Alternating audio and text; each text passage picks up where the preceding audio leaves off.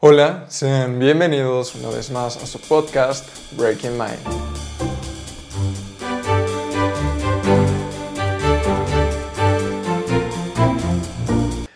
Hola, me da muchísimo gusto que estén conmigo una semana más. Y antes de empezar con el podcast, me gustaría anunciar al patrocinador oficial del podcast. En este caso, para los viejos conocidos ya saben que se trata de el propio podcast. Entonces, si te está gustando todo este contenido, te están gustando estas colaboraciones, estos nuevos invitados que están por venir y todos los que ya vinieron alrededor de todo este año que ya lleva el podcast, Recuerda compartirlo, darle like en tanto Facebook, en Instagram, eh, puedes compartirlo igual en YouTube. Y pues nada, sin más, empezamos con el tema de esta semana. Y bueno, el tema de esta semana va a girar en torno a si realmente necesitas ser el mejor. El mejor en lo que tú te propongas, en lo que más te guste. Si vas a iniciar un proyecto, mm, en muchas ocasiones siempre aspiramos a ser el mejor dentro de la categoría del ámbito donde nos vamos a desenvolver. Y la verdad es que he tenido unas semanas algo complicadas. No ha sido como el mejor tiempo para mi productividad. No sé, supongo que es parte del proceso. Como ya lo habíamos mencionado en anteriores episodios del podcast, creo que es importante saber que van a haber días donde vas a poder explotar al máximo tu potencial y vas a desarrollar demasiadas ideas, demasiados proyectos, pero llegará el momento en el que simplemente eso tiene que, parar, o sea, tienes que encontrar un equilibrio y obviamente va a haber como un bajón, un bajón en tu productividad, un bajón en tu productividad, en algunas tareas en las que te desenvuelvas, tal vez no vas a levantarte con tantos ánimos o con tanta energía, vas a empezar a tomar ciertos malos hábitos que te van a encaminar a un camino un poquito más complicado, pero como igual ya lo habíamos mencionado en episodios anteriores, lo importante es la perseverancia, saber que no necesitas tener que ser constante en cuanto a tu ritmo. Hay veces en el que el ritmo va a aumentar y tienen que haber ocasiones en las que va a disminuir. Entonces no tienes por qué entrar en pánico, lo importante es siempre buscar soluciones. Entonces, pasando por toda esta etapa, me di cuenta que estaba llegando en un punto algo extraño, un punto completamente nuevo para mí, porque como ya lo mencioné, el podcast en el mes de octubre hizo un año. Un año con muchos invitados, un año con muchas experiencias, con muchas cosas de las cuales yo no esperaba un resultado tan grande y pues me sorprendió. Fue una experiencia completamente extraordinaria. Fue una experiencia llena de mucho conocimiento, de muchas buenas eh, experiencias y entonces llegó el punto en el que bajó mi ritmo, me detuve a, pensar en todo lo que había pasado, Em, todos los nuevos retos que encontré al momento de verme en este proyecto del podcast. Y entonces pensé, ya llegué a mi máximo, ¿cómo voy a hacer para ser mejor que mi yo de hace unos meses? Probablemente ya llegué como a esa cúspide en cuanto al podcast, porque no tenía idea de cómo mejorar todo lo que ya he hecho me preguntaba cómo es que voy a poder traer invitados tal vez con nuevos mensajes o invitados que, puedan aportarle una cierta perspectiva diferente al podcast de las que ya les he presentado. También empecé a cuestionar, ok, los temas que les hablo, de los cuales yo les hablo, me gustan, pero quisiera tal vez tocar un tema un poco más eh, orientado tal vez a la tecnología, a la ciencia. Y entonces empecé a sentir como esta inseguridad, eh, aunque ya lo hemos comentado también en otras ocasiones, y es que con la única persona con la que te puedes comparar er, eres contigo mismo, con tu yo de hace horas, de hace minutos, de hace un año, y haciéndolo pensé, creo que tal vez no soy bueno haciendo esto. O ya lo perdí o nunca fui bueno y empezó esa inseguridad de la, de la cual yo les estaba hablando desde un principio. Y entonces me pregunté, bueno, ¿qué necesitas? ¿Qué necesitas para lograr esa satisfacción en lo que haces? ¿Ser el mejor? Y entonces empecé a cuestionarme, ¿qué es mejor? O sea, ¿a qué nos referimos cuando queremos ser mejor?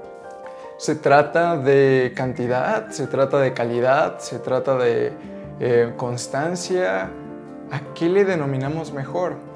Y es que me di cuenta que yo he estado envuelto en un ciclo de mejora continua, del cual ya les he estado hablando desde hace varios podcasts. Y entonces siempre tengo esta reflexión acerca de qué es lo que voy a ir mejorando semana a semana.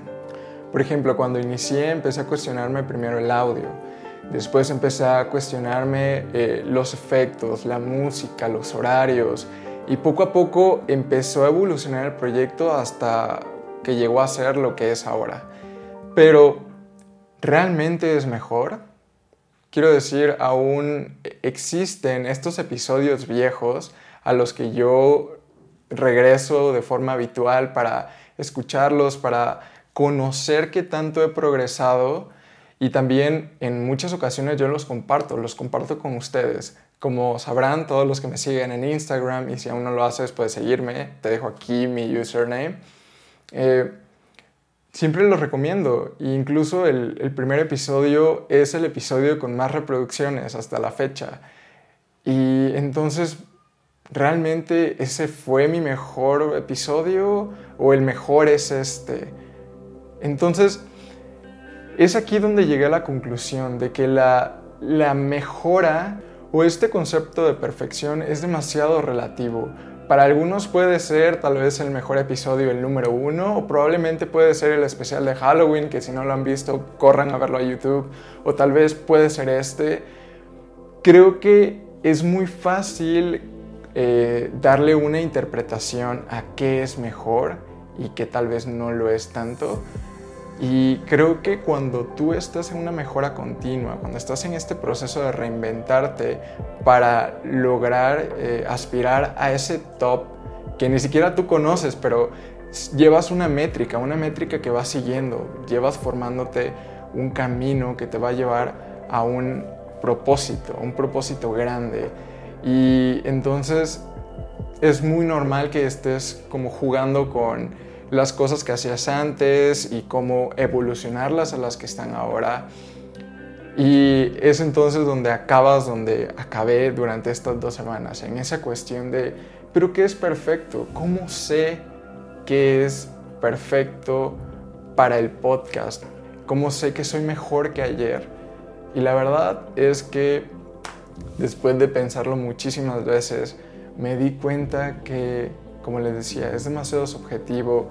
No puedo estar peleando contra mí y buscando esa perfección como tal. Solamente tengo que enfocarme en divertirme, en pasarla bien, en procurar que el mensaje o lo que yo les quiera decir se logre transmitir a través de cada uno de los episodios. Que tal vez el episodio que grabé hace unas semanas está horrible porque decidí grabarlo en la noche y tiene demasiado ruido y, el y o sea, quedó fatal.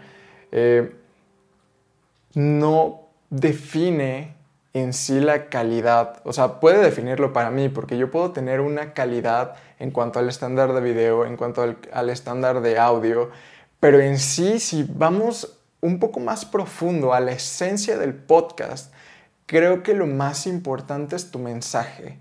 El mensaje o esta agenda con la que tú quieres cumplir, este propósito por el cual tú estás haciendo las cosas, creo que es lo fundamental.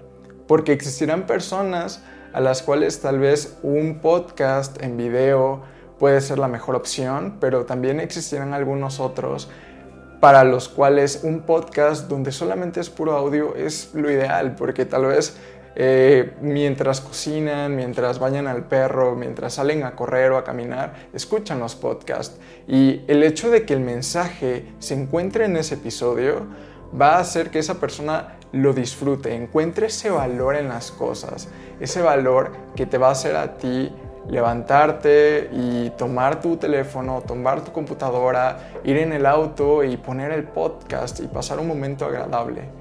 Y entonces así fue como caí en cuenta acerca de esta situación por la que estaba pasando y cómo salir de ella. Realmente no se trata de un proceso de mejora continua donde yo tenga que luchar contra eh, esa perspectiva que tenía antes. Saber que el cambio es algo natural y que el no cambiar es algo completamente antinatural, que lo que antes podía ser mejor, ahora podría ser peor y lo que es ahora, esta noción de perfección o, de mejora que tengo ahora mismo, el día de mañana puede ser aún mejor o tal vez puede ser no tan buena.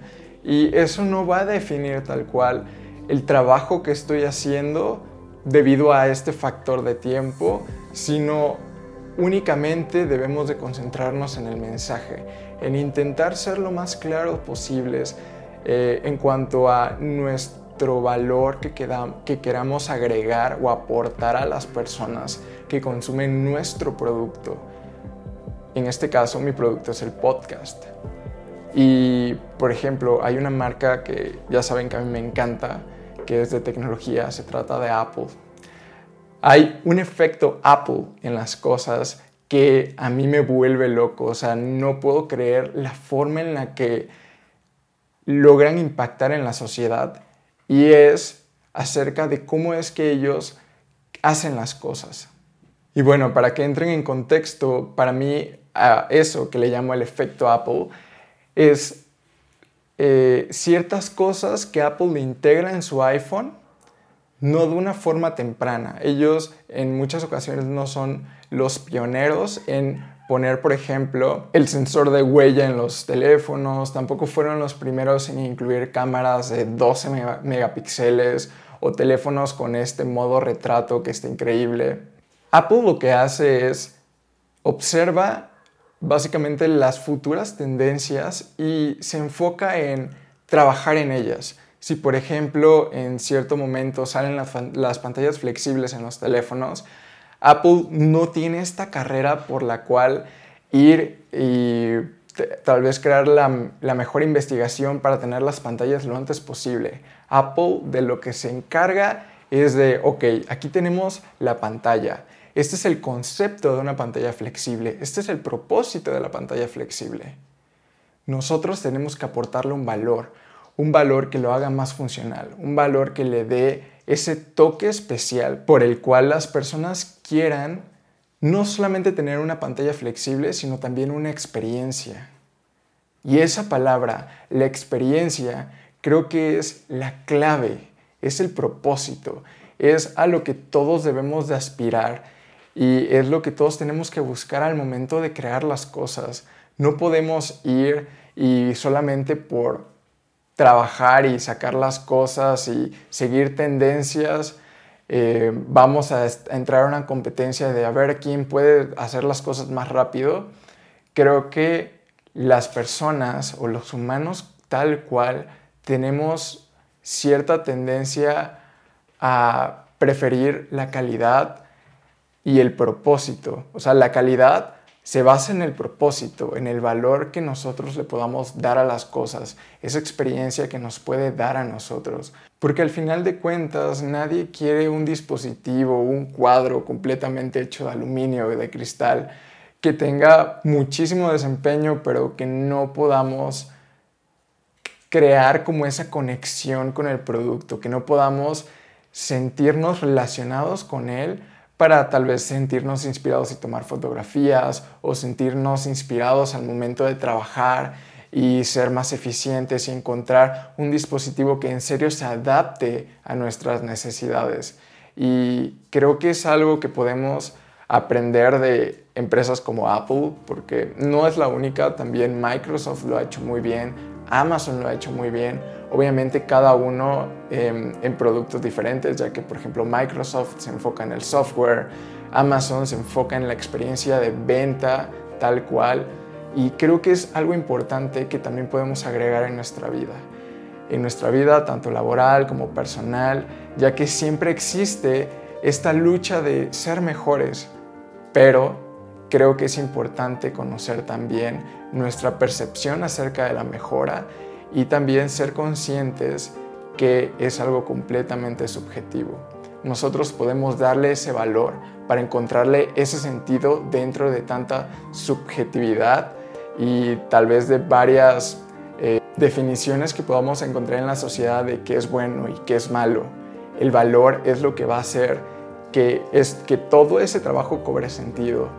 De que, por ejemplo, tú seas el tipo de persona que quieres llegar a ser. Si, por ejemplo, quieres ser una persona que sea un poco más em, sociable, un poco más empática, y tal vez hace, no sé, un año que no estaba la pandemia, conocías a más personas y podías salir y, y tenías a 36 amigos, creo que es, creo, creo que puedes encontrar más valor en conocer realmente a cuatro, tres o dos personas, realmente estar ahí cuando lo necesitan y darles ese valor que tú les puedas aportar, que ellos puedan sentir que realmente tu presencia vale algo para ellos, que crea un impacto en ellos.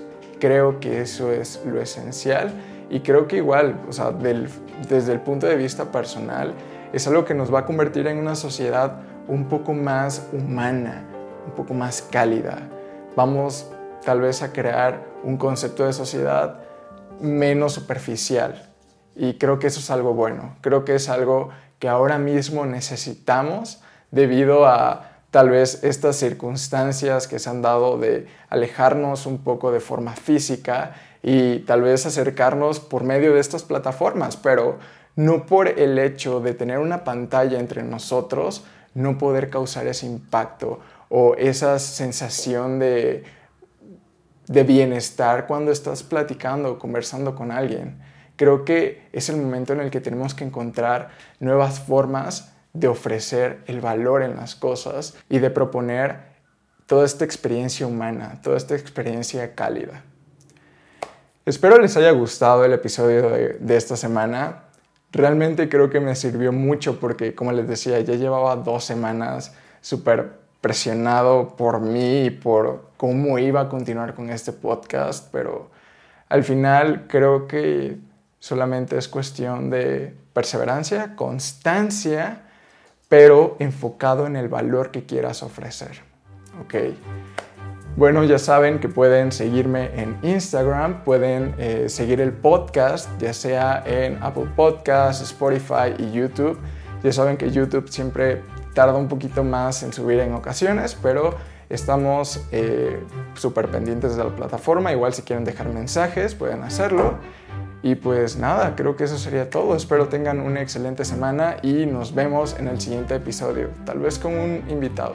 ¿Sale? Bye.